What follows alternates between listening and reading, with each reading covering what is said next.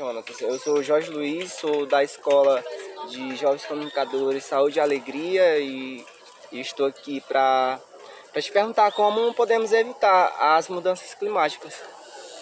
Bom, me chamo Jonas, sou estudante aqui da UFPA também, ciências sociais, e eu acho que a gente pode evitar as mudanças climáticas pensando num novo modelo assim, de sociedade mesmo, porque eu acho que o nosso modo de produção hoje em dia, ele suga muito da natureza, né? Ele acaba desmatando demais.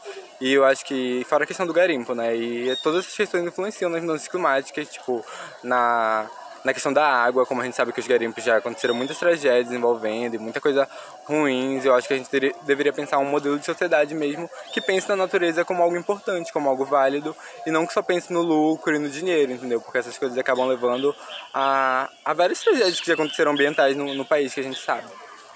Quais são as causas e as consequências das mudanças climáticas? Bom, pensar que as causas da, das mudanças climáticas são é, a destruição da floresta, a, a urbanização descontrolada, né? É, a poluição dos rios, a destruição das terras indígenas. E pensar nas consequências é pensar que não pode existir futuro para a gente. Se continuar dessa forma, nosso futuro está ameaçado, né? A nossa vida, tanto para quem construiu a ideia de cidade e desconstruiu a ideia de território, né? Pensar que todo território de vida vai estar ameaçado, né? É a questão dos calores, da mudança climática, das doenças causadas pela, pela urbanização, que também inclui alagamentos, é, altas temperaturas. Então pensar nessas consequências é principalmente pensar que a minha vida está ameaçada se eu não fizer algo e pensar que isso vai me ocasionar não ter futuro. Então, Vinícius, é, eu gostaria, gostaria de saber de você, né? Quais são as soluções para as ações climáticas e as contribuições para esse desafio?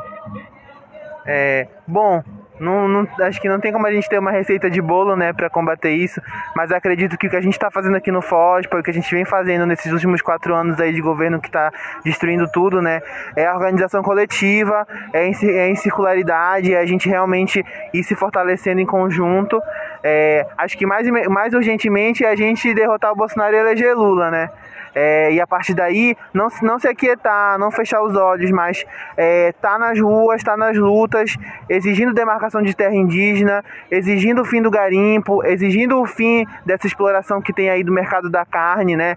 Que a gente sabe da carne, da soja, da exportação, que o nosso, nosso Brasil, nosso país, nossa Amazônia tem muitas outras formas de conseguir é, avançar, né, desenvolver sem, sem destruir os nossos os nossos territórios mesmo, né? Então eu acho que é isso, assim, não, não tem uma receita de bolo, mas se eu fosse falar, eu acho que seria a organização coletiva e a articulação popular, né? Junto dos povos tradicionais, junto dos quilombolas, dos indígenas e do, de quem se, quem se organiza contra tudo que vem acontecendo de ruim, né? Essas barragens, essas barreiras que vêm sendo quebradas aí, né?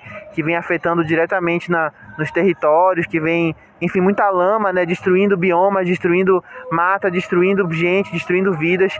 Eu acho que a gente se organizar contra tudo isso é o que vai transformar a realidade.